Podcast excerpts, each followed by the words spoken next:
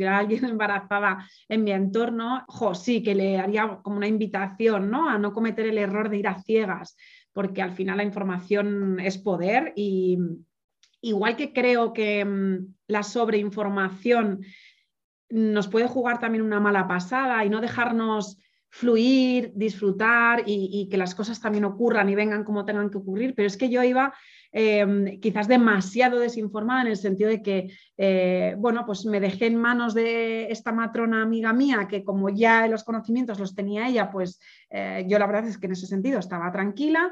Entonces como que tampoco eso de leerme un libro para, no, no entraba en mi en mis opciones, no. Entonces creo que mm, hay que encontrar el equilibrio, pero, pero es verdad ¿eh? que tan malo es no saber nada como ir con, demasiada información. Creo que demasiada información, a lo que me refiero es que cuando esa información te empieza a generar una expectativa, ¿no? Cuando, cuando ya llegamos a los partos, y, eso también tengo alguna persona cercana, ¿no? Que, que ya se ha hecho una idea de cuál es el parto ideal, todas las consecuencias que puede tener para el bebé, que el parto no sea exactamente de esta manera. Cuando llegas con toda esa información, a veces te decepciona el, que las cosas ocurran de una determinada manera. ¿no? Entonces, bueno, buscando el equilibrio.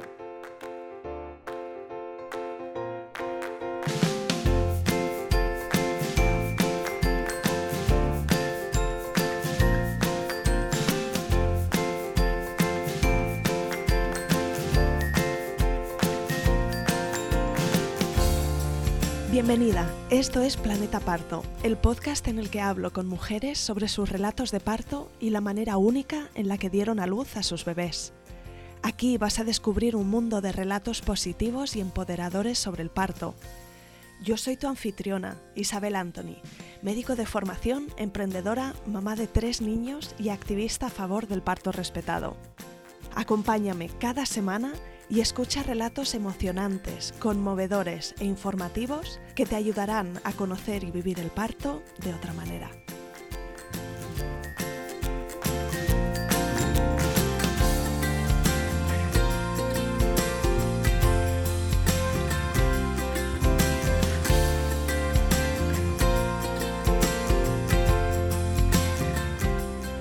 Invitada de hoy es Rocío Illas, madre de Victoria y Dani. Invité a Rocío a participar en el podcast hace unos meses y la primera vez que hablamos sentí una especie de flechazo. Es de esas personas divertidas, positivas y optimistas con las que quieres hablar durante horas y horas. Te confieso que se me olvidó darle al botón de grabar y fastidié el episodio, pero Rocío fue súper amable y me dijo que no tenía problema en quedar de nuevo y contarme por segunda vez su relato de parto. Rocío nos habla de su primera experiencia, un parto hospitalario con epidural, un expulsivo difícil que incluyó maniobra de Chrysler, distocia de hombro y una buena dosis de tensión. En su segundo embarazo, su marido y ella decidieron que no querían saber el sexo de su bebé, y Rocío recomienda la experiencia porque vivieron esa incógnita con una magia especial, y le aseguraba, de hecho, una ilusión especial para el día de su parto. Esta segunda vez también tuvo un parto vaginal con epidural, pero fue una experiencia mucho más positiva, en la que pidió un espejo para ver el nacimiento de su bebé y pudo hacer enseguida piel con piel. Sin embargo, después de alumbrar la placenta y quedarse a solas con su marido e hijo en la habitación, ocurrió una de las complicaciones más peligrosas del parto, una atonía uterina, Normalmente el útero sigue contrayéndose después del parto para reducir su tamaño y es importantísimo porque si no los vasos sanguíneos sangran libremente. Es la causa más frecuente de hemorragia posparto y por suerte la detectaron a tiempo y la llevaron a quirófano. Te puedes imaginar el susto. Te anticipo que en este episodio escucharás a Rocío hablar de una complicación que principalmente es peligrosa porque no fue detectada desde el inicio, pero que en países desarrollados recibe un tratamiento eficaz tanto en partos hospitalarios como en partos en casa. Además, Rocío nos explica las circunstancias de su parto de una manera tranquila y positiva, así que incluso si te da miedo el parto y las posibles complicaciones, o eres una persona aprensiva, no te preocupes, este episodio también es para ti. Ya por último, te digo que quizás sabes o intuyes que la maternidad es transformadora a muchos niveles. Y me encanta cómo Rocío echa la mirada atrás a su primer embarazo y recuerda lo desconectada que estaba de sí misma entonces. Pero nos habla de su despertar, que llegó cuando la relación con su hija empezó a ser intensa y poner nombre a sus sentimientos fue el primer paso para ella de un cambio profundo. Te animo a buscar a Rocío en su cuenta de Instagram de Comadreo, porque encontrarás tips estupendos para crear una relación conectada con tus hijos, sea cual sea su edad. Gracias por estar aquí, empezamos el episodio y espero que te guste escuchar a Rocío tanto como a mí.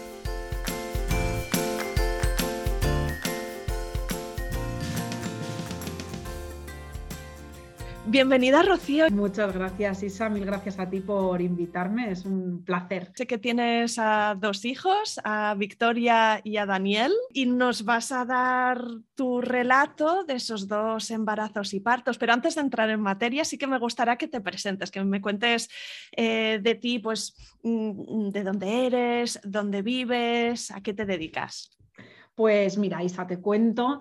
Yo, bueno, pues tengo, tengo dos nenes, efectivamente, y ahora, ahora, entramos en materia, pero bueno, pues vivo en un, en un pueblecito en la Sierra de Madrid. Es un pueblo muy pequeñito, se llama Lozoya, y somos un poco más de 500 habitantes. Em, estoy feliz de vivir en un sitio así, te puedes imaginar, plena montaña, un entorno muy bonito, em, pero no he vivido siempre, siempre aquí, me he mudado muchas veces y, lo que sí que he acabado en lo que es mi hogar, porque aquí me crié de pequeñita ¿sabes? Este pueblo de los fines de semana, eh, los veranos, las navidades, ¿no? Con los primos, con todos los amigos, pues este era mi lugar. Y aquí acabé porque mi marido vive aquí y, aquí acabé pues sin, sin, esperármelo, ¿no? La vida me, devolvió a este, a este lugar. Y, ahora me dedico, aunque es verdad que también a nivel profesional eh, he dado un vuelco hace relativamente poco, he sido siempre, he estado siempre en la rama comercial, trabajando además por cuenta ajena, en multinacionales, también con mi propio negocio los últimos 10 años y he sido muy feliz. Era un negocio que era de mi padre y cuando él falleció pues decidí apostar por aquello. Me ha hecho muy feliz durante mucho tiempo, pero hubo un punto en el que dejó de ser así, tuve como una especie de llamada y, por eso ahora me dedico a acompañar maternidades. Eh, me gusta llamarle intensas porque cuando decimos difíciles parece que lo asociamos a, mucho malestar y no siempre es así, pero sí maternidades eh, intensas, cuando tenemos procesos con nuestros hijos de desconexión, que no hay como una, um, no sé, como una intimidad emocional. Mm, a lo mejor como la que necesitamos o como la que esperamos, que nos sentimos alejados de alguna manera de ese, de ese mm, vínculo en, en, la maternidad, sobre todo cuando pasamos esa primera etapa de bebés, eh, yo tengo casi todas mis mamás, es a partir de los tres añitos, cuando en adelante, hasta la adolescencia, cuando bueno, pues a veces necesitan un poco de acompañamiento. Así que me empecé a formar a tope, hice el máster que lo termino el mes que viene, Isa, termino por fin, 18 meses ahí a tope con el máster de crianza consciente de Ivonne Laborda, ya lo, lo termino y, bueno, soy coach familiar, esa es, la, esa es mi definición, ¿no? Me certifiqué con Rocío Gómez Sanabria pues para poder ejercer de manera profesional lo que ya no sé, de alguna manera hacía de manera natural, ¿no? Pero luego había que profesionalizarlo. Así que Puedo dar testimonio de que el contenido que publicas en Instagram es súper valioso. Em, tienes, tienes un punto de vista en el que transmites con mucha naturalidad y con una vibración muy positiva esos momentos difíciles de, la maternidad que todas eh, reconocemos que nos pasan, emociones encontradas, la frustración de no saber cuál es el camino, mm, pero que en, soledad generan desesperación, ¿no? Y, tú sabes verbalizar esos sentimientos de una forma muy positiva y tu cuenta tiene una vibración altísima. Me gusta mucho tu muchas Gracias, muchas gracias, Isa, por tus palabras. Bueno, sí, intento efectivamente que, nos, que las mamás que ahora me escuchan pues no sientan la soledad que quizás yo sí que sentí, porque yo todo esto se me ha movido por mi propia experiencia personal. Entonces, sí, em, en soledad se vive, se vive de forma muy angustiosa porque además es un sentimiento, este que yo hablo de desconexión con nuestros hijos, es un sentimiento que no nos atrevemos a verbalizar muchas veces ni siquiera con nuestra propia pareja o, solo el decirlo en voz alta nos duele porque no lo sentimos como algo antinatural y que no deberíamos estar sintiendo. Y yo soy partidaria de que lo digamos todo, lo expresemos todo porque seguro que sale alguien que dice, hey, yo también. Y eso fue lo que hice yo en mi cuenta, ¿no? Lo dije en alto y de repente empezaron a salir muchas personitas que se estaban sintiendo igual que yo y que habían pasado por lo mismo que había pasado yo. O sea que hay que, sí, hay que hablar. Muy bien, quizás hacia el final de nuestra conversación podemos hablar un poquito más de esto, pero vamos a entrar ya directamente en tus relatos de embarazo y parto. Eh, háblame de los comienzos, ¿cuál fue tu camino hacia la maternidad? Si era algo que siempre habías deseado, si fue una decisión muy meditada, si os llegó como sorpresa, ¿cómo fue? Pues mira, fue una decisión sí meditada, tampoco nos llevó mucho tiempo. Sabíamos los dos que, que, iba a formar parte de nuestra vida. El querer tener un bebé era, era, algo que ya habíamos hablado, pero es verdad que tampoco nos lo pensamos demasiado. Eh, lo que sí que es verdad que no me había acompañado ese sentimiento durante toda mi vida, ni tenía clarísimo, ni era... No, no tenía un instinto maternal, esta cosa que yo veo a veces ¿no? alrededor y otras mamás o amigas no, no era mi caso. Em, ni siquiera me entusiasmaba la infancia. Fíjate que ahora es como que trato de, mejorar sus vidas a través de ayudar a las mamás, ¿no? Pero eh, en aquel momento la verdad es que no. Fue mi marido el que me presionó un poquito más. Él sí que tenía muchas ganas de ser papá y, fue el que apretó un poquito. O sea que. él, inició, ¿no? Como que ahora es buen momento, Rocío. sí. Y, así, y nada, y, la verdad es que la, suerte fue que en cuanto dijimos, oye, pues venga, ahora puede ser un buen momento, pues sí que, tuvimos la suerte de, que fuera rápido, ¿no? Que no, no, me dio tiempo a echarme para atrás porque fue rápido. Eh, me quedé embarazada muy rápido. ¿Cómo descubriste que estabas embarazada? No sé si empezaste a sentir los primeros síntomas o fue directamente haciéndote un test. Pues es muy, es muy curioso porque yo siempre digo, madre mía, lo desconectada de mí misma que yo iba en aquel momento, ¿no? Y ahora en el, en el relato de todo lo que ocurrió, pues lo vais a poder también ver, que para mí está la conexión conmigo misma que yo siento ahora, para mí es relativamente reciente, em, porque he tenido muchos episodios en, en mi vida en los que ahora miro atrás y digo, qué poco, poco me escuchaba, ¿no? Y qué poco escuchaba mi cuerpo o qué poco lo entendía. Y una de las primeras muestras es esta, ¿no? Yo en, la primera falta, digamos, desde que me dejé de tomar el anticonceptivo que estaba tomando en aquel momento, eh, fue como, ¡Ah! ya estoy, ¿no? Y entonces me sentía, me notaba que si el pecho un poco más hinchado, no sé, me notaba rarísima, pero vino, al final vino la regla y, y, entonces pues, pues dije, madre mía, pues yo estaba convencida, pues no. Y, la, y, el siguiente mes, que no noté absolutamente nada, mi cuerpo no, no, me avisó de nada, pues ese mes eh, estaba, no sé en cuántos días, ahora no recuerdo, se me, había, se me estaba retrasando eh, la regla y entonces decidí hacerme un, un, test, convencida de que no daría positivo porque no estaba notando absolutamente nada y entonces sí, dio positivo. Así que me lo hice yo sola, me daba incluso como eh, como un poco de vergüenza, ¿no? Lo viví como, no le voy a decir a mi marido que me voy a hacer el test porque ya en el, le dije tan convencida en la primera, en la primera regla, ¿no? Que sí que, estaba, que era como me, resultaba hasta un poco...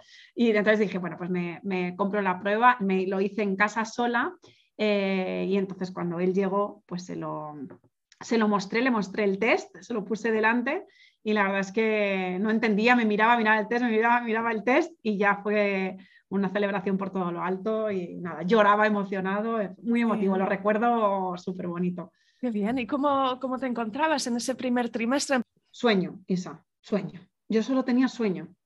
Sueño y mi cuerpo me pedía el vinagre a todas horas. Esas fueron las dos, las dos cosas, pero lo del sueño lo recuerdo eh, muy incómodo. O sea, no era, jo, me apetecía, no, no, es que me impedía hacer mi vida normal. Eh, el por ejemplo, trabajaba en Madrid, yo conducía en Madrid Capital y estoy prácticamente a una hora. Entonces conducía todos los días dos horas para ir y para volver. Eh, se me hacía eh, un, horror conducir hasta Madrid. me dormía, tenía que parar, pero es que luego estaba trabajando y me estaba hablando un cliente y me entraba sueño o comiendo y lo único que necesitaba era dormir. Eso fue lo que noté en el primer trimestre. Por el resto, todo normal. Y luego sí que muy curioso eso, las ganas que tenía de consumir todo aquello que tuviera vinagre, ¿no? O si hacía gazpacho, lo ponía de vinagre hasta los topes. Me apetecía mucho los pepinillos, unos tomatitos del huerto que me coge mi suegro, em, verdes, cuando no han madurado y los ponemos en vinagre, como, como puedas poner cualquier otra, pues los pepinillos, por ejemplo, en vinagre, pues los tomatitos. Lo recuerdo que me los comía con un, con un placer. Sí, sí, esto me dio, por ahí me dio. Ahí eso era lo que te pedía el cuerpo en ese momento. hay que hacerle caso. Y cuéntame cómo fue el seguimiento del embarazo. No sé si tenías una mutua o lo hiciste con la seguridad social. Pues con la primera, con, este embarazo, cometimos el error de verla demasiadas veces, porque tenemos, teníamos seguro privado, en aquel momento pues eh, decidimos acudir eh, o ir por, por, el seguro privado, em, pero también hubo un momento en el que yo tenía una amiga matrona y entonces ella me recomendaba que, mm, diera luz en, un hospital público, con lo cual, venga, pues vamos a buscar dónde y entonces empezamos también a ir allí para el seguimiento del embarazo, con lo cual nos juntamos como con dos seguimientos paralelos y yo creo que esto, más siendo primeriza, genera un poco de ansiedad, ¿no? Porque eh, quizás te preocupas de más y fluyes menos, ¿no? Es como, sí, porque, a ver, lo digo por la diferencia, ¿no? Porque como con el segundo fueron tres ecografías y chimpún, pues es verdad que, el primero, después en comparativa, pensaba, uff, eh, demasiadas ecos y demasiado. Me acuerdo que pasé un mes de mayo eh, con una alergia horrible eh, mm, a las gramíneas, la alergia primaveral, ¿no? Y claro, como no nos podíamos medicar, porque esta es, esta es otra de las cosas que, que, a veces nos impide llevar un poco de vida normal, pero yo estoy acostumbrada, hay semanas en las que me tengo que medicar para la alergia porque me pongo bastante mal, ¿no? Y recuerdo que lo pasé tan mal que también, boom, a las urgencias, porque yo pensaba, si estás, esto de estornudar 700 veces seguidas y era un sobreesfuerzo, me dolía todo, claro, porque era estornudar constantemente. Pues también me preocupó eso y también fui a ver si el bebé estaba bien. El médico de urgencias decía, mujer, que por, por unos estornudos el bebé no, no le va a pasar nada. Y ya, bueno, da igual, pero o sea que hasta para eso fuimos a ver al bebé. Eh, eso en, el público te dicen, mm, mm, no hace falta hacer una ecografía por haber estornudado muchas veces, o sea que... Pero en el privado, bueno, pues te hacen la ecografía. En fin, que sí, fue un, fue un seguimiento demasiado exhaustivo para mi gusto. Hubo incluso la 4D, Mm, sí, sí, eh, son esas ganas, ¿verdad?, de vivirlo al máximo y luego retrospectivamente podemos mirar atrás y decir, ojo, pues no son todo beneficios, ¿no? Porque estás como muy pendiente, a lo mejor lo vives con más ansiedad.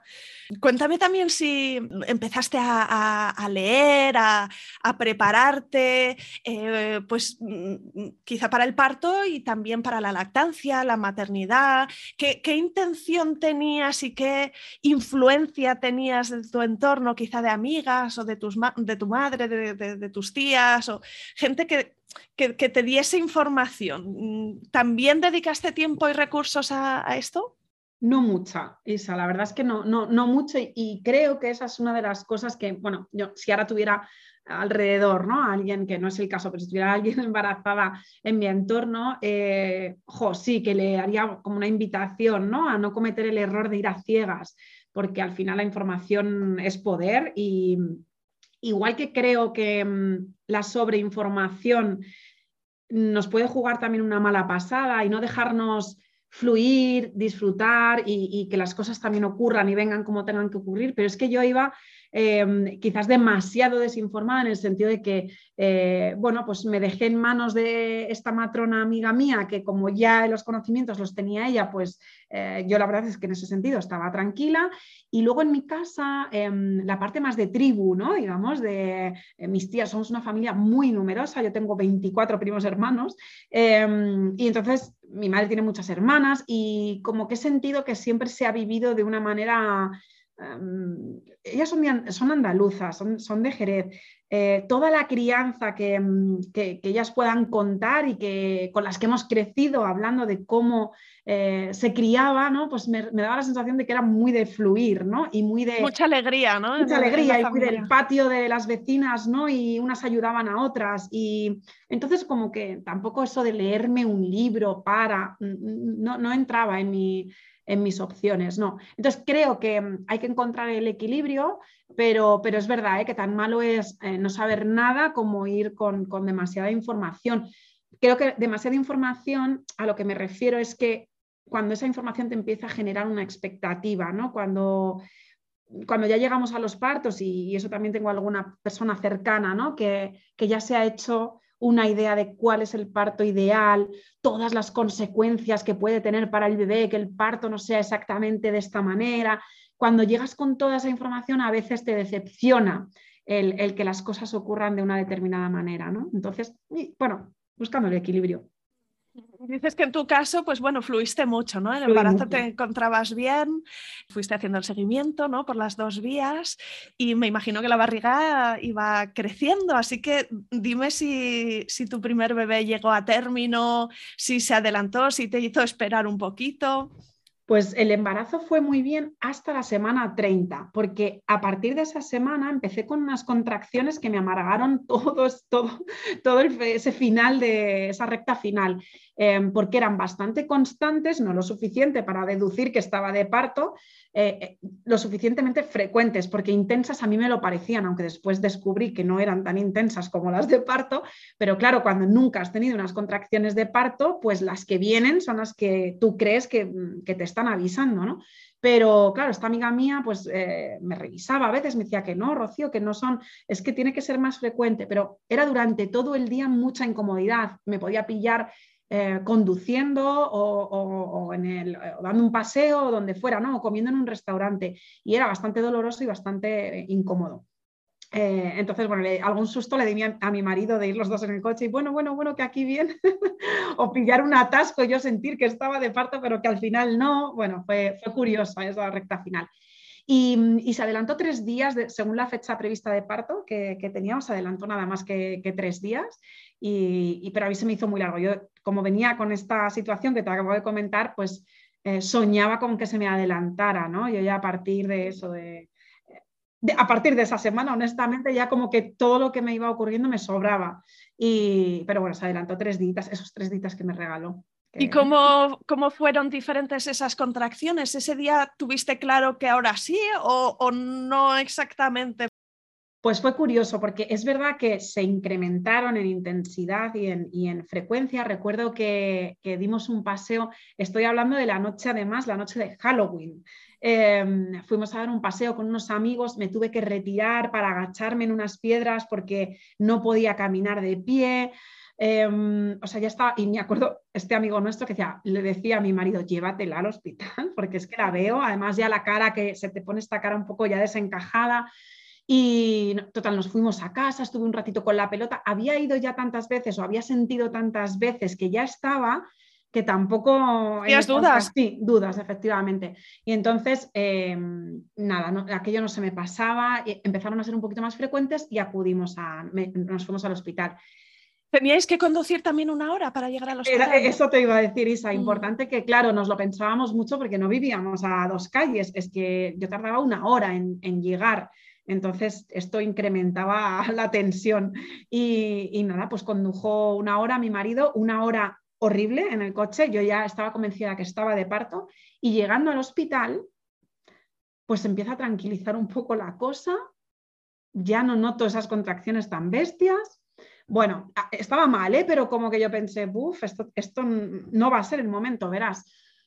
Pues efectivamente, llegué al hospital, me pasan a monitores y me dicen que no estoy de parto, que me vuelva a casa, que es que no, o sea, debía ser que una cosa como muy evidente que no, porque me mandaron a casa sabiendo que tenía una hora de, de camino. Así que nos volvimos a casa los dos y la vuelta fue muy dulce porque descansé, se me calmó. Entonces, bueno, pues una vuelta los dos charlando, flipando un poco también con la situación, decir, pero bueno, esto está siendo un poco raro todo, ¿no? Y llegamos a casa como a las 11 de la noche y nos acostamos. Y a la una de la madrugada me despertó la rotura de aguas. O sea, rompí aguas en la cama durmiendo. Noté un así como, como una presión y le dije a, a mi marido, roto aguas. Y nada, nos levantamos, me duché tranquilamente y, entonces ya sí, fuimos para el hospital, claro. Ahí ya sí que tenías claro que eso empezaba. Quedaba, digo, ah, por lo menos a casa ya no, ya no vuelvo sin bebé, eso pensaba, ¿no? ya sí, ya me dejarán en el hospital. ¿Y el segundo trayecto al hospital fue duro físicamente porque otra vez empezaron las contracciones? Sí, sí, sí. sí incómoda?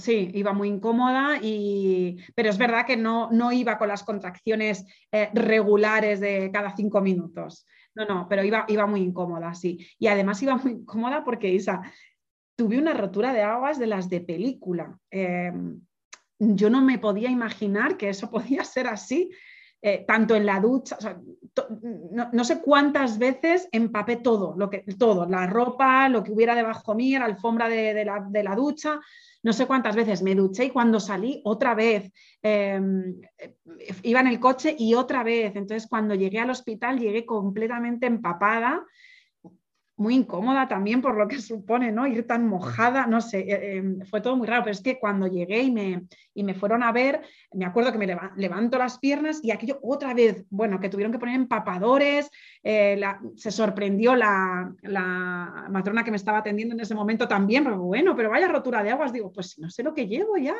que eh, lo comento también porque la desinformación de la que hablábamos antes también tiene mucha relación también con esto, ¿no? Es decir, nunca, nunca me hubiera imaginado que una rotura, nadie me lo había contado y tampoco yo lo había leído en ningún sitio.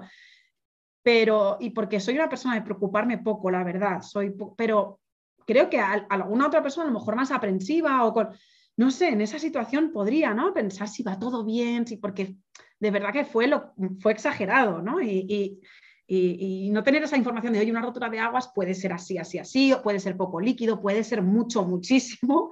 Me hubiera gustado tener como esa, esa advertencia, la verdad. Así que bueno, te ingresaron y no sé si te dieron una habitación y te dijeron, mira, aquí esto va para largo, tomártelo con calma. ¿Cuál fue un poco la, recepción de, La cosa iba a tener que ser con calma porque no estaba, había roto aguas, pero la cosa no estaba en ese momento. Pues mira, para que te hagas una idea, saldríamos de casa a lo mejor a las 2 de la madrugada, entre que llegamos las 3 y, a las 8 de la mañana me estaban poniendo la epidural, con lo cual, bueno, pues teníamos ahí largas horas para, para pero sí, ya, ya cuando empezaron las contracciones, claro, ahí ya me di cuenta de que pecata minuta había sido eh, todo lo que había pasado desde la semana 30, ¿no? esas, esas contracciones que a mí me parecían de parto, pues ya deduje que, que no, claro. Eh, eh, bueno, pues pasé, pasé un rato hasta que me puse la epidural, la verdad es que eh, pasé un rato bastante malo, sí, bastante malo. se me ocurrió pegarme una ducha y, no sé, pensando que, que, me iba a sentar bien y como la cosa parecía que iba tan lenta, y bueno, me dio una duchita, pero la ducha fue con contracciones ya muy constantes, entonces allí desnuda, con el agua fría, con las contracciones, no me sentó tampoco, tampoco nada bien, pero, pero bueno, bien, eh, lo que sí que sentía era como mucha calma alrededor, estaba todo muy tranquilo, estábamos mi marido y yo solos. Eh, y esta parte sí que fue como muy bonita, ¿no? Entraban para ver qué tal, si iba todo bien, con mucho cariño siempre. Entonces, sí que dentro de que lo estaba pasando mal, pero tenía esa sensación de estar en buenas manos, de estar, y de estar tranquila. ¿Y la, epidural te sentó bien, te alivió del dolor? ¿Pudiste descansar un poquito? ¿Hizo que progresara todo más rápido? ¿Cuál fue el efecto en las siguientes horas? Sí, la epidural nada, el dolor desapareció y me dormí un rato, porque claro, ya llevaba al final toda la noche despierta y estaba cansada y cansada de los dolores y, yo creo que incluso eso, eh, pude dormir un poquito, o sea que vino la calma absoluta en ese rato, sí que vino ya la calma, la calma absoluta. Y, nada, ya por fin arrancó un poco la cosa y, pudimos, porque es verdad que parecía que iba, iba, iba y con la epidural pues se frenó, se frenó un poquito, pero bueno, pudimos, pudimos arrancar y me la pusieron a las 8 de la mañana, pero la niña nació a las 5 de la tarde. Em, fue, fue difícil porque fue un parto, a ver, esta parte sí que fue más, más dura, porque eh, bueno, cuando parece que venga, ya vas dilatando y se está poniendo la cosa, ya viene. Eh, no sé, pues otra de las cosas que yo daba por hecho, que bueno, pues podía ser más largo, podía ser más corto, pero no me imaginaba eh, lo que tuve que pasar, ¿no? Porque la bebé pues no, no quería salir, traía, no lo veíamos, pero bueno, traía una vuelta de cordón, entonces todos los esfuerzos que, que yo hacía pues eran en vano porque volvía otra vez hacia, hacia arriba. Hasta que llegó un momento que, el agotamiento, para que te hagas una idea, el expulsivo, solamente la, estos momentos de empujar y nada más con todas tus ganas, eh, pues fueron 40 minutos, que a mí se me hicieron eternos. Claro, luego hablaba con gente, no, pues yo en cuatro minutos, en 20 minutos, pero 40 minutos sin parar de hacer ese esfuerzo tan brutal, pues llega un momento que no lo haces porque ya tu cuerpo eh, no te responde. Y, te iba acompañando la matrona o la ginecóloga diciéndote cuándo empujar y cómo empujar. Sí. O podías sentir algo, no sé si en tu caso la epidural te permitía sentir un poquito el progreso, no tenías ningún feedback directo de tu cuerpo. No, la verdad es que no. Con la duda, como además no salía el bebé, pues yo tenía todo el rato la sensación de no estar haciéndolo bien pero no sabía qué tenía que hacer. Y, por más que me decían, empuja, y, pero era como ya, pero si lo que estoy haciendo no está funcionando, ¿qué es lo que tengo que hacer? ¿no? Yo ya, claro, no era un problema mío de que yo no estuviera haciéndolo bien, lógicamente, sino que venía, venía como venía. Y, pero sí que fue angustioso. Yo, recuerdo esa situación de, eh, de no esperarme, ¿no? Que, me fuera a ocurrir algo así porque no, no sabía cómo se hacía bien esa sensación sí la tenía. ¿Cómo hago esto bien? Porque por más que me lo dicen, mm, sí que hubo acompañamiento. Lo que pasa que hubo un punto en el que sí que se respiraba tensión, porque ya, ya era demasiado tiempo, em, estábamos cumpliendo el, margen que el protocolo del hospital marcaba para estar de parto y ya tocaba ir a quirófano. Entonces, em, las matronas sentían que sí que podía seguir adelante y que estaba a punto, pero los ginecólogos empezaban a ponerse un poco tensos, entonces, bueno, pues ahora vengo en un rato, se quedaban las matronas conmigo, pero sí que nosotros ya percibimos que las cosas no estaban yendo del todo bien hubo un momento en el que creo que ya incluso se hizo tarde para ir al quirófano. O sea, estaba la cosa en un punto en el que, venga, eh, esto hay que sacarlo, ¿no? Porque la bebé empezó a sufrir y, esto había que, sacarlo de alguna manera. Y bueno, pues supongo, y esto siempre digo que yo creo que los profesionales que están en esto lo hacen desde el mejor lugar que, en el momento pueden y que, y que tienen a su disposición, Em, a veces las decisiones que, toman las toman pensando que va a ser lo mejor y después no, ¿no? Pero yo creo que en el momento en el que, al que llegamos, quizás se apuró mucho, pues acabé con, dos personas subidas encima, em, codo, eh, maniobra peligrosa de Cristeller en toda regla. Yo ya dejé de, hacer ningún esfuerzo porque mi cuerpo ya no, no me lo permitía mi marido me agarraba porque de los empujones que me estaban dando, pues me caía, entonces luego, claro, me dolía, imagínate, todo el cuerpo, como si me hubieran dado una paliza. Pero Victoria salió no sin antes hacer una distocia de hombros, em, que también fue otro de esos momentos como muy tensos, porque claro, eh, la bebé sacó la cabecita, pero dijo que, que ella no sacaba más. Yo encima tampoco podía hacer ya ningún esfuerzo extra, con lo cual, bueno, pues eh, al final salió, pero, pero sí, pasamos ahí otro momentito un poco, un poco tenso. Al final salió, había sido tan desagradable toda esta tensión y toda esta parte que, fíjate, mi marido siempre dice, no tenía ni ganas de verla. De hecho, como sufrió mucho con esta, con esta, esta última salida, em, la, la, bebé pues la, la, pusieron, no, no me la pusieron inmediatamente encima porque tenían que revisar que estuviera todo bien y, yo le decía, ¿no? A mi marido, ve a ver a la niña, o sea, yo como, y, y él era, no, no, no, no. O sea, se Quería estar contigo. Sí, sí. Sentía que eso era... Sentía que la niña estaba en buenas manos, pero que yo, que yo igual no estaba bien, ¿no? Y porque además hubo ahí una hemorragia un poquito, no fue nada, nada grave, pero bueno, sí que hubo una hemorragia un poquito más eh, intensa de lo, de lo, normal y entonces, bueno, pues eh, me pusieron estos supositorios que te ponen de, para, para, cortar la hemorragia, y, pero igual, también hubo un momento un poquito, un poquito tenso eh, después, porque mm, es verdad que, me costó. ¿Te costó un poquito que saliera la placenta quizá? Sí. Costó que saliera la placenta, cuando salió... todavía sangraba. Todavía sangraba bastante, no contraje bien. Bueno, sí, sí hubo un momentito, no fue, nadie se asustó de más, pero eh, sí que hubo así como un sangrado un poco más, más potente. Y, claro, cuando no sabes, pues también esto. Yo no veía, pero mi marido, por ejemplo, decía que aquello era como, no sé, como un grifo, ¿no? Y da, una sensación que, te asusta un poquito. Pero bueno, enseguida, la verdad es que enseguida me pusieron a la bebé encima y a mí ya, es verdad que en ese momento me dio, me dio todo igual. Así que sí que recuerdas ese momento, ¿no? Como de conexión y de vínculo y, y sí. Eh, eh, de tener a tu bebé en, brazos. Como que ya, ya, ha pasado lo peor, ¿no? Ya que estoy aquí. Esto que dicen de que se te olvida y es verdad, ¿eh? Te ponen al bebé encima y ya, bueno, es que nos estaban cosiendo eh, porque tuvieron que hacer la episiotomía, estaban allí cosiendo y yo, yo ya no me daba igual, ¿no? Me llamó muchísimo la atención ver a la bebé trepando hacia, me la pusieron en a la altura del vientre y, entonces me dio mucha sensación ver un ser que acaba de nacer tan pequeñito y cómo trepó hasta el pecho, eh, qué instinto y qué, qué fuerza, ¿no? me parecía increíble. Wow, qué guay. Y, cuéntame un poquito ese posparto, cómo lo, lo viviste. Eh, quizá tuviste que quedarte un poquito más de tiempo en el hospital por esa hemorragia. Seguro que hicieron seguimiento, ¿no? Como para ver que, que, estabas bien de energía y de los niveles de hemoglobina y todo esto. La verdad es que fue todo bien, me repuse, me repuse muy bien y, y en el hospital estuve el, el, tiempo que marcan también, según me parece que son dos días, dos noches, dice.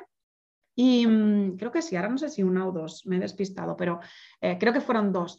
Y, nada, fue todo, fue todo bien. La verdad es que el posparto muy bien, estuve molesta, lo típico, ¿no? Con, con esos puntos, pero disfruté mucho además en el hospital con la bebé.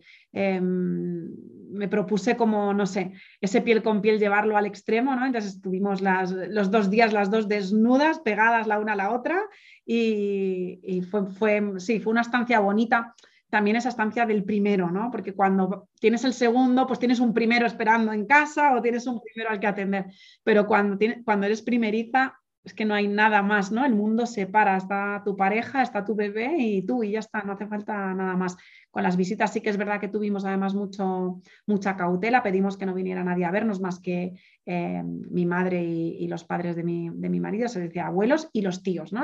Eh, mi hermano y el suyo pero bueno, pedimos al resto de familiares, yo ya te he contado, soy, soy, tengo 24 primos hermanos como para que me empezaran a, venir a todos a visitar, ¿no?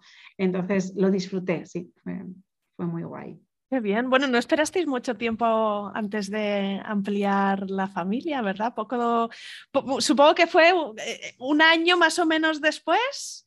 Claro. Eh, ¿Buscasteis el fichaje o fue una sorpresa? Buscamos, buscamos y calculamos. Y a la gente cuando dice, pero bueno, ¿qué nivel de, de cuadrar agendas? Mi hija Victoria nació el 1 de noviembre de 2015 y Dani nació el 2 de noviembre de 2017.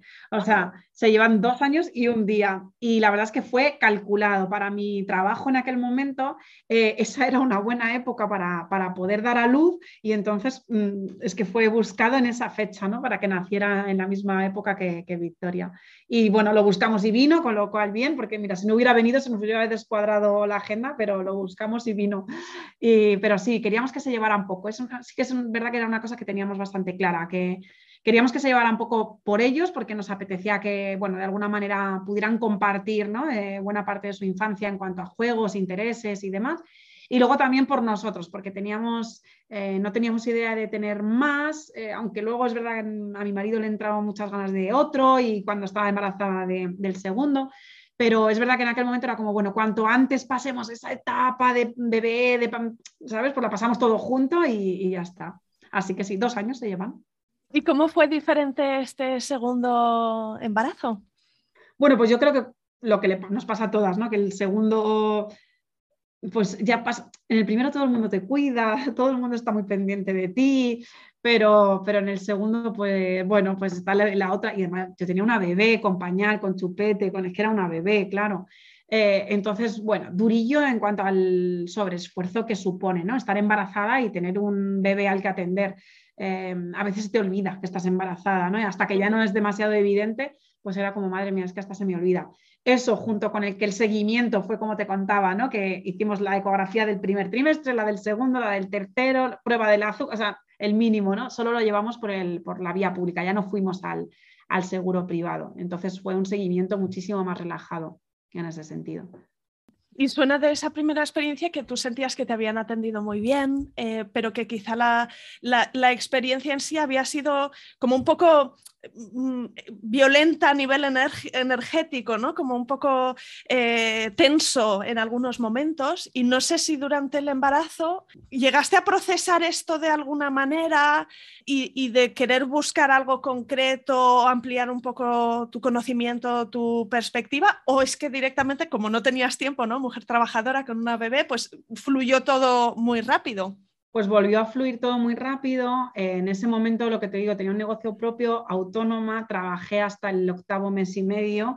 Em, si en el primero no había tenido ni la curiosidad ni el tiempo, pues con el segundo, aunque hubiera tenido curiosidad, ya, ya lo que no tenía era tiempo. ¿no? Entonces, no, porque no, no, no, no, me puse a buscar, porque además pensé que también lo que me pasó de alguna manera sí que tenía esa sensación de, jo, tenía que haber acabado en quirófano y, una cesárea. A mí además no, bueno, quizás por, por esa parte ¿no? de no desinformación, sino que no, no, llevaba una expectativa, no era de estas eh, mamás que, les, que apuestan mucho por un parto natural o que de verdad es muy importante para ellas. Yo, yo no estaba en ese punto. Em, siempre pensaba, pues lo que tenga que ser, si es un parto natural, fenomenal, y si es una cesárea, fenomenal. No, tenía ninguna expectativa. Viendo cómo sucedió todo, pensaba, jo, igual hubiera sido más fácil, ¿no? Que hubiese sido una, cesárea y me habría evitado em, ese mal rato, pero bueno, como tampoco me costó mucho reponerme, pues bueno, ya está. Eh, tampoco en aquel momento sabía todo lo que hay alrededor de esa maniobra que, me tuvieron que hacer, que, que hubiera sido evitable a lo mejor.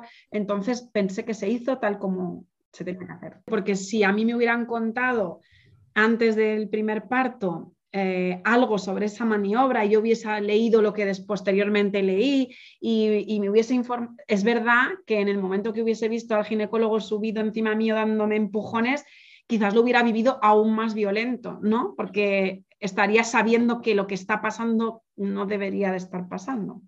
Eh, entonces, sí, sí, por eso digo que ese equilibrio entre la, información y no, ¿no? Es como, bueno, ¿hasta dónde quiero saber? De hecho, ahora te, contaré, pero eh, en el segundo parto, por ejemplo, llevaba información de más de forma casual totalmente, no fue que yo la buscara, pero me había llegado y, me jugó una mala pasada, ¿no? Porque sí que supe a qué me estaba, a qué me estaba exponiendo. Ahí no te he contado, Isa, que es súper detalle importantísimo, que nos supimos eh, que, decidimos no saber el nombre del bebé, del segundo. O sea, el nombre, el sexo, perdón. Mm, del segundo. Del segundo. ¿Y, y, eh, fruto de qué? ¿Qué, motivó esa decisión? Pues mira, lo motivó que mi marido quería un niño, cuando me quedé embarazada por primera vez, quería un niño, ¿no? Además, eh, así, Em, no te lo he contado en el primer parto, pero bueno, en el primer embarazo, pero fue niña, niño, niña, niño varias veces, ¿no? Como íbamos tantas veces, nos empezaron a, se empezaron a aventurar con el sexo del bebé mucho antes de la semana 20, con lo cual patinaron, luego rectificaron, luego resultaba que no lo habían visto bien. Bueno, entonces mi marido se ilusionaba y se desilusionaba por momentos hasta que al final pues nos dijeron, no, no, mira, esto es una niña y, y, cuando íbamos a por el segundo, bueno, como sea una niña a mí me da algo, yo quiero un niño, como sea otra niña yo me muero y le dije, oye, mira, yo me niego a que me amargues el embarazo. Entonces, si si nos dicen que es una niña, te vas a disgustar. Pues que no nos digan nada y ya está. Porque yo creo que cuando nazca, aunque sea una niña, la vas a querer. Mm, a ver, qué remedio. Te quiero decir, ya está, ya la tenemos. Digo, pero si vas a estar todo el embarazo porque yo quería, bueno, total, que decidimos que no lo queríamos saber, con todo lo que eso conlleva. Por un lado, la incomprensión de toda la gente que teníamos alrededor, desde amigos, familiares, los abuelos, ni te cuento, nadie entendía, pero ¿cómo lo vamos a saber? Em, pero bueno, nosotros nos mantuvimos firmes, también con el tema, parece una bobada, ¿eh? pero tema ropa, yo iba quitando ropa de, de mi hija mayor y hacía dos bolsas, lo que era lo que era más de niña niña, cositas que me habían regalado, cositas que venía su nombre, cositas que, bueno, pues eso lo ponía en una bolsa y lo que era como un poquito de sexo más neutro, cositas em, de colores más neutros, lo, ponía en, otra bolsita, ¿no? O los vestiditos en una bolsa y, bueno, así, así fuimos haciendo. Pero fue la experiencia, la súper recomiendo. Em, estar el embarazo sin saber el sexo del bebé, me parece mágico. Sí, me puedo imaginar que tiene una magia especial. Lo veo muy bonito. Así que me imagino que teníais que avisar en cada visita que no queríais saberlo, ¿verdad? Porque como es poco usual, eh, quizá el médico que hace la ecografía o la enfermera tal te dice, ah, pues tu niña, o te dice, ah, tu niño, entonces tienes que entrar diciendo lo primero. Totalmente. No, queremos saber el sexo. Totalmente. De hecho, yo me acuerdo que una vez estaban rellenando un informe, no me acuerdo qué era. Ah, no, fue yo creo en alguna prueba del azúcar o de esto que fui yo, alguna prueba que fui yo sola. Y tuve una tentación de preguntarlo, porque claro, lo tenían delante, yo era solo preguntarlo y me lo decían pero como, como, si fuera una niña pequeña, ¿sabes? Esa sensación de, bueno, y luego no se lo cuento a nadie, ¿sabes? Pero yo ya lo sé, pero me daba pena romper esa magia, porque es verdad que estaba, estaba siendo mágico imaginarme el momento, ¿no? De, de conocer a mi bebé, porque además, tú cuando estás embarazada, sabes el sexo y eliges incluso el nombre, eh, ya lo identificas, ¿no? Es como mi bebé, Victoria, ¿no? Y, pero de esta manera era como, teníamos Alba o Daniel, no sabíamos, ¿no? Era como, bueno, el bebé, siempre hablábamos del bebé, pero claro, no le ponías ni siquiera forma, carita, eh, porque teníamos esa duda y me parecía muy mágico, así que me aguanté las ganas, me porté bien y no pregunté. Pues cuéntame también cómo terminó el embarazo y cómo empezó este parto. No sé si ocurrió igual, que también se rompió la bolsa y fue esa señal definitiva o ocurrió de otra manera. Pues de otra manera totalmente distinta. Mira, con Dani llegamos a la semana 41. Todo el mundo me había dicho que se me iba a adelantar seguro, porque claro, si encima ya Victoria se adelantó un poquito, las contracciones que me vinieron desde tan prontito y se adelantó tres días, bueno, el segundo se te caerá, ¿no? Esto que te dicen, es que, claro, desde la semana 37, 38 yo ya esperaba que el bebé en cualquier momento decidiera salir. No te quiero imaginar a semana 39 yo ya con un mosqueo decir, pero esto no se iba a adelantar. Cuando llegas a la 40, eh, no sé, ya, ya no puedes más, o sea, pero si esto se iba a adelantar, la recta final es con esta expectativa, por eso la, regulación de las expectativas ¿no? y gestionar nuestras propias expectativas es súper importante. Y llegamos a la semana 41, yo ya muy desesperada, muy incómoda, pero bueno, por fin, la verdad es que aquí sí que fue muy evidente, bueno, la rotura de la bolsa fue súper evidente, lógicamente, pero sí que es verdad que aquí las contracciones, no tuve duda, eh, fueron regulares desde el primer momento y entonces llamé a mi marido, era por la mañana, se había ido a trabajar, sí que es verdad que se había ido a trabajar con mi advertencia. No sé, esto que tienes el cuerpo así que dices, a ver, he tenido algunas contracciones esta mañana, bueno, estate atento del móvil.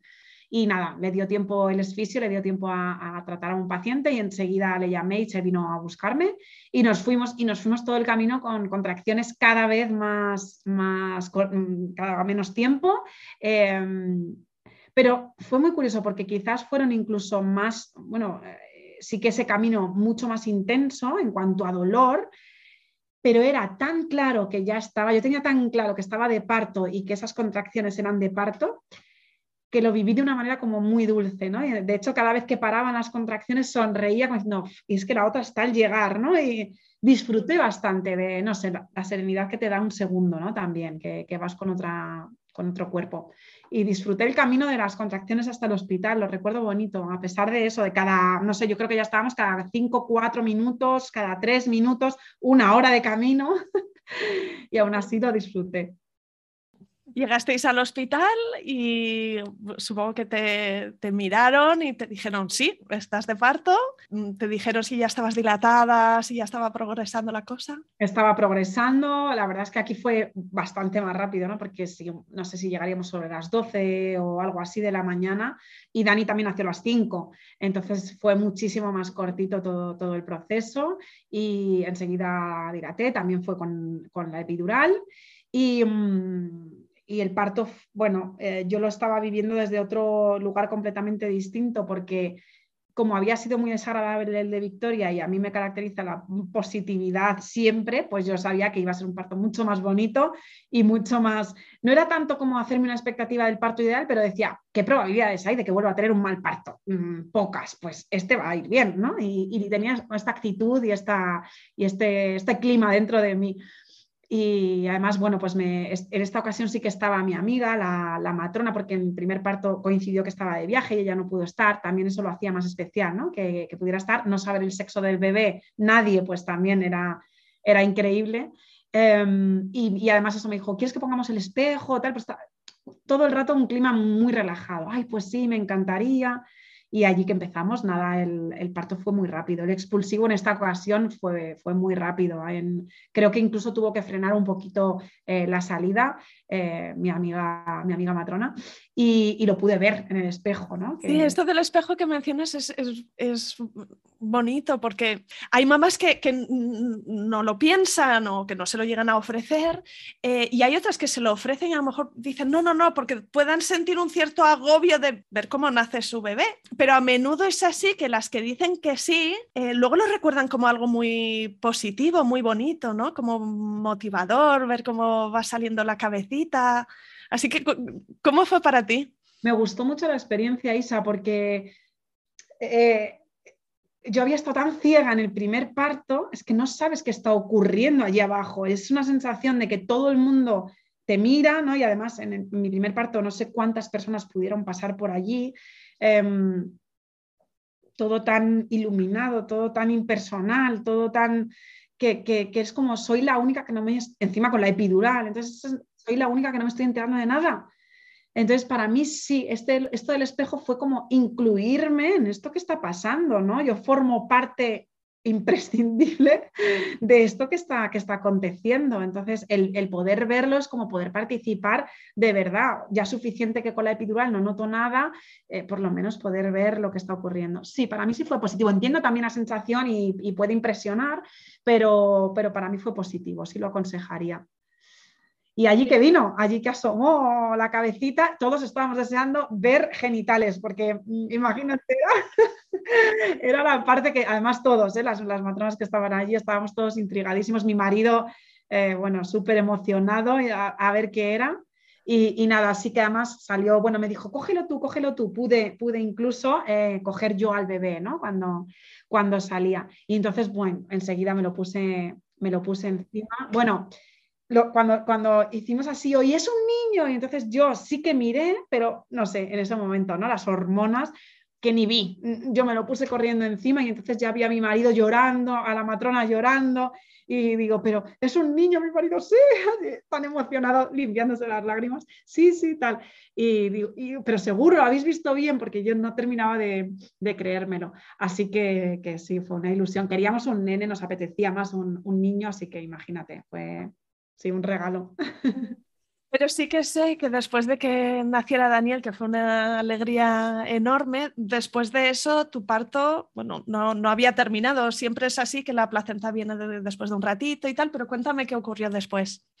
Pues mira, lo que ocurrió después, qué pena, porque es lo que te decía antes de la información, ¿no? de que a veces la ventaja de no saber también, también, también existe. ¿no?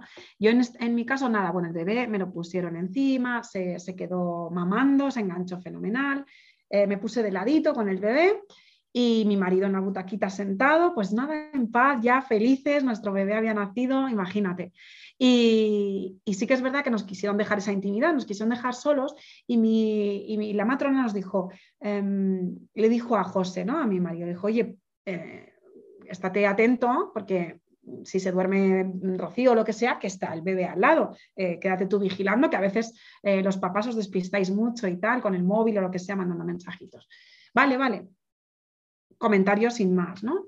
Pero sí que es verdad que me entró sueño y entonces le dije a mi marido, digo, oye, estate atento, que, me, que ahora sí que me está entrando sueño. Y vale, vale, no te preocupes. Que la única preocupación era que se pudiese caer el bebé, no si lo tienes en brazos, que no se descuelgue un poco la cabecita, que esté atento. Exacto, eh, eh, y como estaba de ladito, él estaba como muy pegado, pues no sé, que me, que me, quedase dormida, estaba tan cansada, pues que, bueno, ese, ese miedo de, de, que le pueda pasar algo al bebé. Y mi marido, pues no sé, en ese momento por lo que sea, pues sí, me vería cara de cansada, un poco pálida o lo que fuera, y, fue a, las, avisar a las matronas de que estaba muy cansada, de que, me veía un poco pálida. Eh, y entonces, bueno, pues vino, entraron a ver qué me pasaba, igual levantaron la sábana, no había nada, me pusieron boca arriba, el bebé, el bebé porque estaba un poco girada, el bebé lo tenía yo, y, entonces recuerdo, tengo la imagen de que en el techo estaban estas, las lámparas, la, luz del techo eran estas placas de plástico, como, no sé, como que son como placas muy grandes, ¿no? Y entonces yo me reflejaba, no muy nítidamente, pero sí que veía mi reflejo. Y, para mí esa es la imagen ¿no? que, se me quedó grabada, que, llegó la, la, matrona y me apretó en el vientre y, salió muchísima sangre, ¿no? Yo vi cómo se teñía toda la sábana eh, de sangre. Eh, y entonces fue como mi marido, oye, ¿está, ¿está todo bien? Y dice, sí, tranquilo, tranquilo, está todo bien. Tú tranquilo que si algo fuera mal, ya te habíamos dicho que te salieras, que te llevaras al bebé, o sea que tranquilo. Eh, pero ya entonces me miraron a la cara, me echaron así hacia atrás y, y, ya me quitaron al bebé, se lo dieron a mi marido y le pidieron que se marchara. Y entonces ya escuché que esta era la información que yo tenía casualmente, que era la de, tiene una, una atonía uterina claro, yo sabía lo que era la atonía uterina, porque al tener una amiga matrona, ella me habla de su trabajo y me contó que hacía un año se había, se había muerto una mamá dando a luz porque había tenido una atonía uterina, la, única vez que yo había escuchado eh, estos términos. Entonces, claro, al escuchar que yo estaba teniendo una atonía uterina, pues eh, además yo sentía que me estaba debilitando de una manera muy, rápida. Apenas veía, me, me, pedían que me mantuviera despierta, eh, pero me costaba mucho tener los ojos abiertos.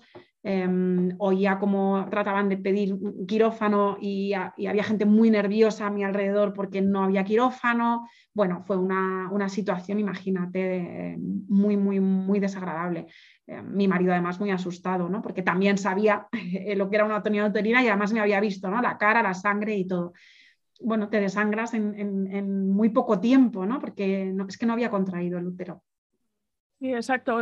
Esto es, claro, después de expulsar eh, la placenta y de comprobar que, que, si necesitas puntos te ponen puntos, ¿no? Pues que no hay un sangrado, pero el trabajo que tiene el útero después es el de contraerse y, es súper importante que ocurra, no solo para que empiecen a recolocarse todos los órganos dentro de nuestro vientre, pero en el corto plazo es que el útero, si no se contrae, es que sigue sangrando. Y la contracción del músculo hace que se contraigan los vasos y entonces no hay hemorragia. En tu caso, tenías ya el útero lleno de sangre y fue la razón, ¿no? Porque la que cuando apretaron, pues salió a borbotones pero tú ya habías perdido bastante sangre, estabas muy bajita de forma. Claro, y no. Te llevaron a quirófano. Me llevaron a quirófano y bueno, pues allí ya llegué inconsciente a, quirófano, ya, ya, no, ya no recuerdo cómo llegué. Em, y, cuando, cuando desperté, pues ya me contaron un poco ¿no? lo, que, lo que me hicieron. Me habían hecho un legrado y me habían puesto una especie de globo em, que, que introducen para presionar las paredes para que deje de sangrar. ¿no? Eh, lo siguiente es quitarte el útero porque si no consigues contraer, pues al final, eh, entonces el paso previo era este y te, bueno, pues lo llenan, ¿no? De, para, que, para que es como una especie de globo, ¿no? Y mm, me contaron todo lo que me habían hecho, ya vino mi marido con el, con el bebé y, bueno, y, me, y, estaba muy débil, claro, había perdido muchísima sangre y me, me había quedado muy, muy débil. Necesité transfusiones durante, durante toda mi estancia del hospital. Mm, porque, bueno, la, primera noche fue tremenda porque no, no, no, me podía mover absolutamente nada durante 24 horas. Eh, ni doblar las rodillas, nada. Tenía que estar en una posición completamente inmóvil, ya pudiendo moverme, aparte de no comer. Por si acaso había que llevarme otra vez al quirófano, pues no podía comer. Yo eh, no sé qué lleve peor, si el no moverme o el no comer, porque necesitaba, tenía esa sensación de que necesitaba alimentarme, la debilidad que, sentía también, ¿no? Pero, pero bueno, fue, fue duro.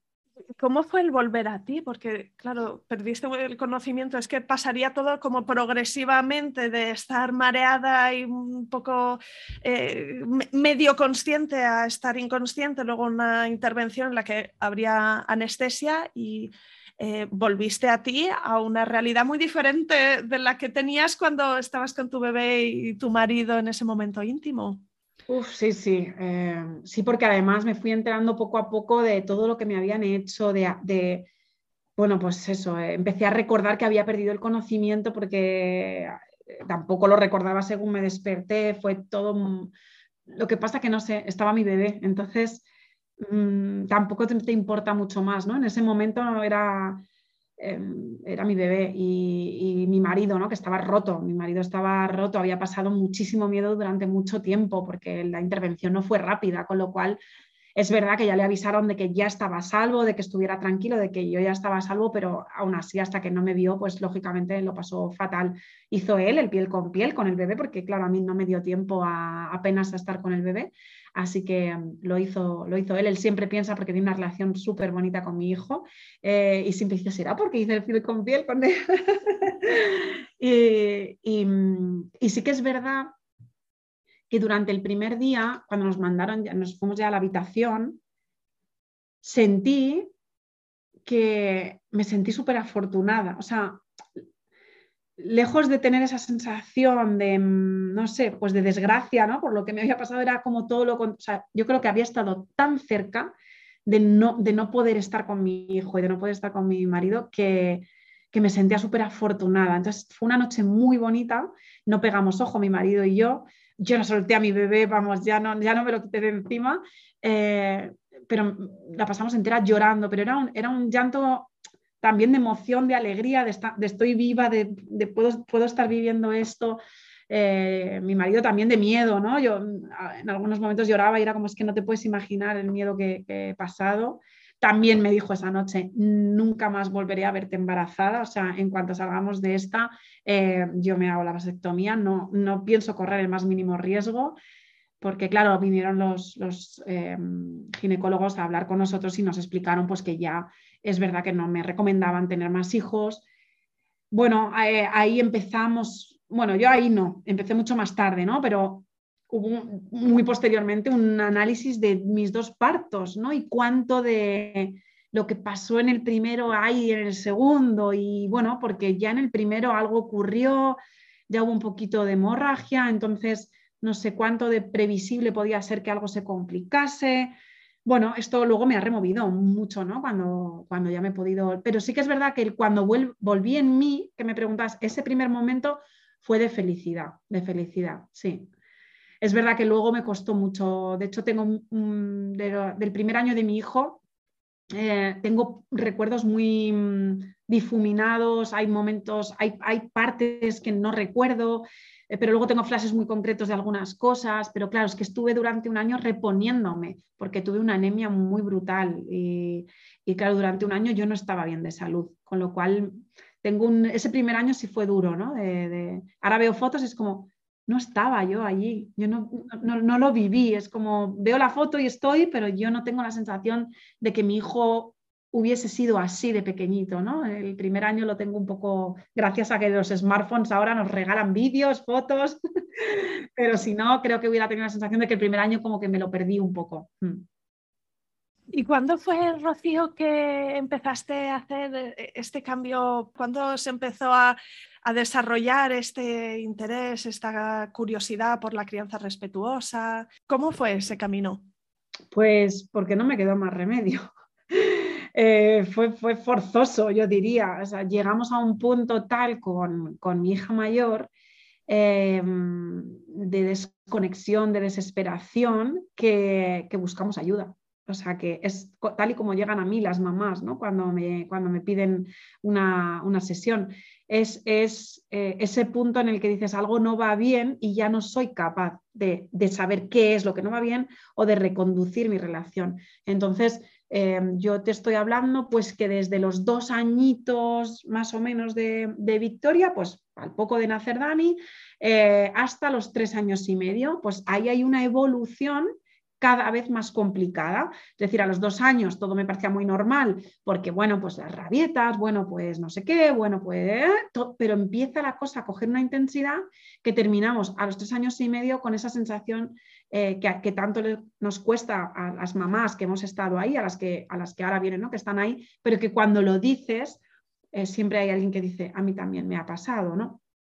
Em, que es ese, no quiero estar con ella, ¿no? Ese, ese, no la soporto, no, no, no, no, no puedo, es que no, no quiero, es que me voy de vacaciones y es que me sobra, o sea, no quiero pasar tiempo con mi hija. Esto es tan duro de llevar, tan difícil de asimilar, va tanto en contra de lo que te has podido plantear que, que, pudiera ser la maternidad. Y eso que yo no tenía una expectativa de voy a ser la madre guay, ni voy a ser la mejor madre. No, no llevaba expectativa. Lo que nunca jamás me podía haber imaginado era que, que podía llegar a sentir esto y al final pides ayuda pensando que el problema lo tiene tu hija, porque vas como justificando también, porque yo me acuerdo que me pasé toda esa etapa con mi marido diciendo, bueno, es que claro, se estará adaptando a que, mm, a que ya ha terminado el cole y ahora empezamos las vacaciones. Y luego era, bueno, ahora se está adaptando, claro, eh, incluso con, con altura, nos íbamos de vacaciones, claro, es que se le bajará la tensión y por eso está un poco más así, porque aquí en la playa le baja un poco la tensión.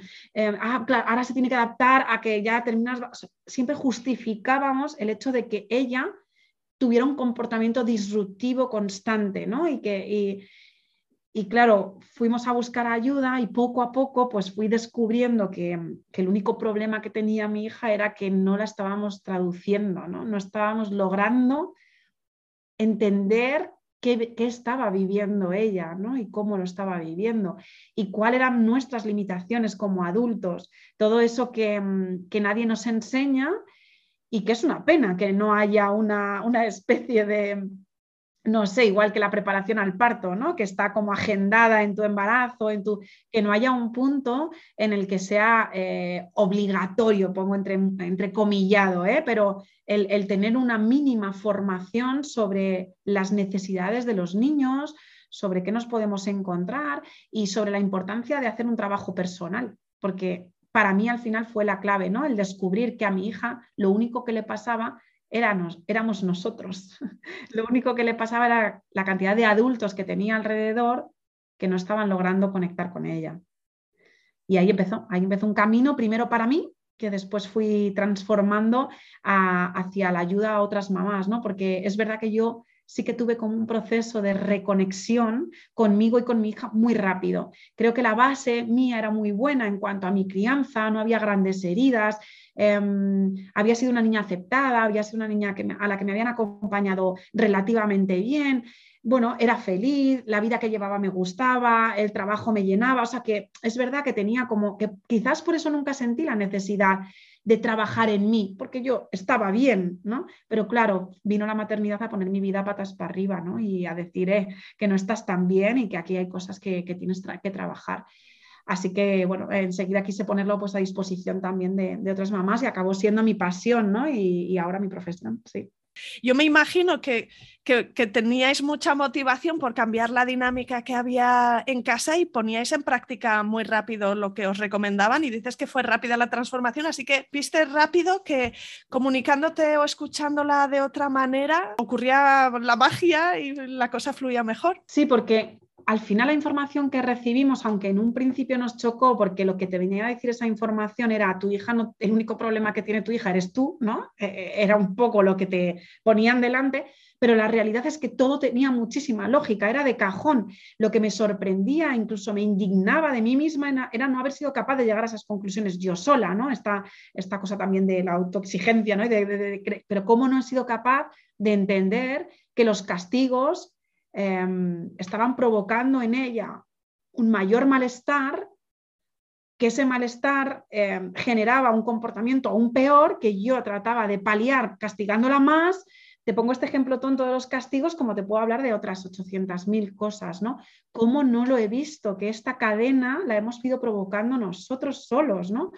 Eh, bueno, pues no, pues no lo ves, estás tratando de dar una buena educación a tus hijos, em, hay mucho también de, no estar conectados con la maternidad, con la infancia, no vivimos en una sociedad en la que lo que se transmita y los valores que, en los que tratemos de vivir sea mm, priorizar a la infancia, lo estamos viendo en esta pandemia, ¿no? El ridículo tan espantoso que estamos haciendo en cómo estamos tratando a los niños eh, con todo esto. Bueno, pues todo eso no, no ayudaba. Si no estás metido en el mundo de la infancia porque seas maestra o porque em, te encante eh, la infancia o porque seas matrona o porque no sé, que tengas una profesión que esté relacionada con el mundo infantil, pues probablemente te sientas como me sentía yo, ¿no? Muy lejos de, llegar a comprenderles. Fue rápido yo creo que porque es verdad que yo em, lo bajé muy rápido aquí, ¿no? Al, al, al, al corazón, o sea, todo lo que aprendía eh, no se quedaba en, la, eh, arriba en la mente. Para mí es lo que ahora trabajo con las mamás. A veces se nos queda atascado y lo, intelectualizamos.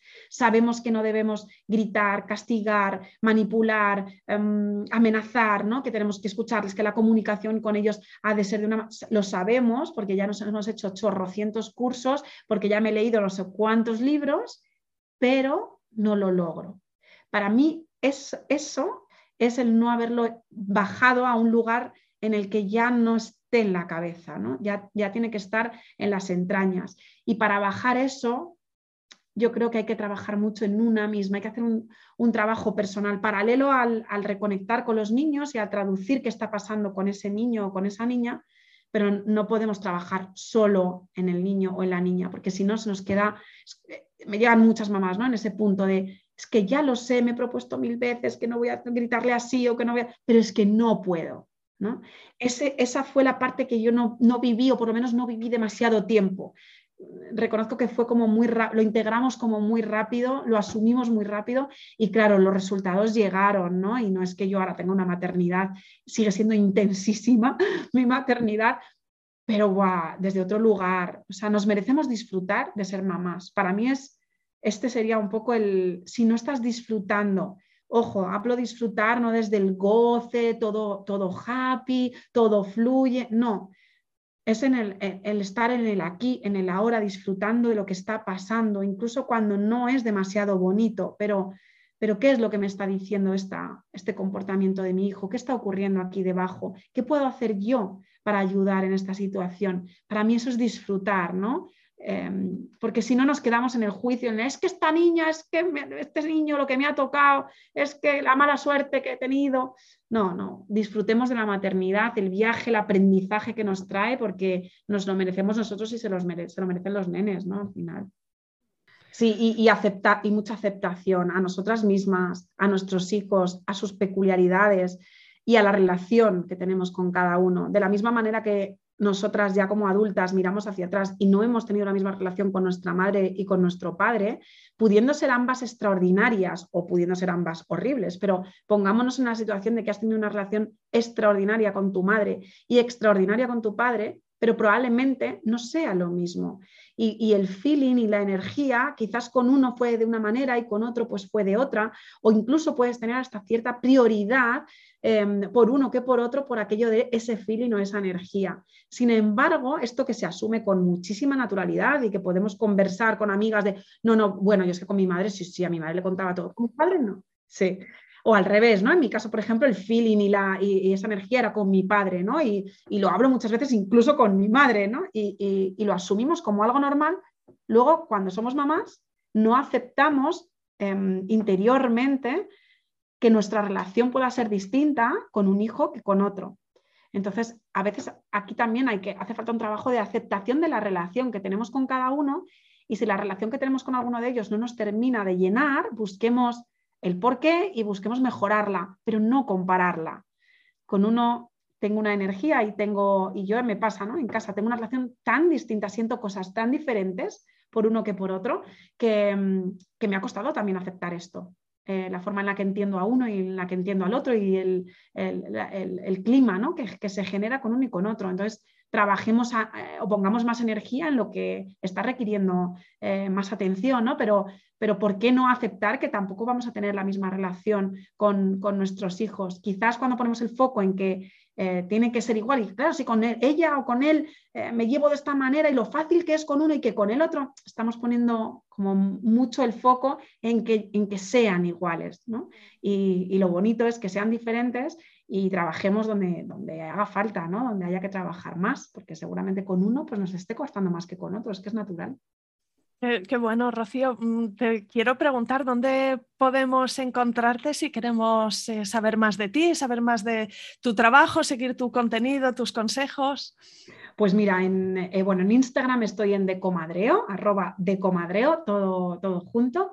Eh, ahí es donde, bueno, pues procuro ofrecer muchísimo contenido que aporte a las familias y que tanto en post como en directos.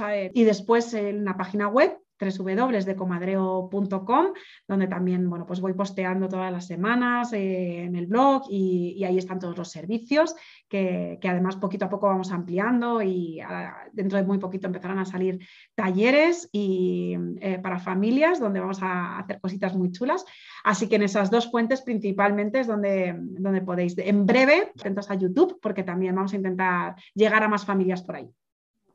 Pues yo hago una llamada que de verdad las mamás que sientan en algún momento que su maternidad se puede calificar como intensa, ¿no? Esas emociones eh, les podríamos poner la etiqueta de, de intensas, pues que vayan a tu cuenta de Instagram, que te sigan, que estén pendientes de tu trabajo, porque de verdad que das consejos diferentes con una vibración muy positiva y muy alta y tienes una comunidad excelente de mamás que comparten preguntas, eh, responden a las tuyas, ¿no? Y hay consejos y que yo creo que es un espacio fabuloso para sentirnos acompañadas. Muchas gracias, Muchas gracias Isa, por tus palabras, por invitarme y por este recorrido que me has hecho hacer, que parece que enterramos estos recuerdos de nuestro embarazo, nuestros partos y bueno, pues ayer hablando con mi pareja fue también muy bonito volver a hacer este, este recorrido al que nos has invitado, así que de verdad millones de gracias.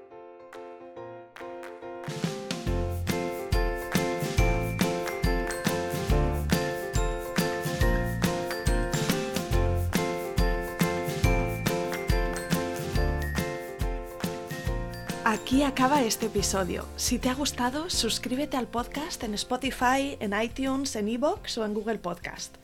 Encontrarás una estupenda biblioteca de relatos de parto de todo tipo que espero te empoderen y te ayuden en tu propio camino. Será genial y te estoy muy agradecida si me dejas un comentario en esas plataformas, porque eso ayuda también a que más mujeres encuentren y escuchen este programa. O si simplemente le recomiendas el programa a alguna amiga y así me estarás echando un cable con el objetivo de ayudar a más madres a conocer y vivir el parto de otra manera. Si escuchas este programa, estás embarazada o simplemente eres como yo, una entusiasta de los relatos de parto, no dejes de escribirme, me encantará saber de ti. Escríbeme un email a podcast.planetaparto.es o me mandas un mensaje directo en Instagram y estamos en contacto. Cuídate mucho, nos vemos la semana que viene.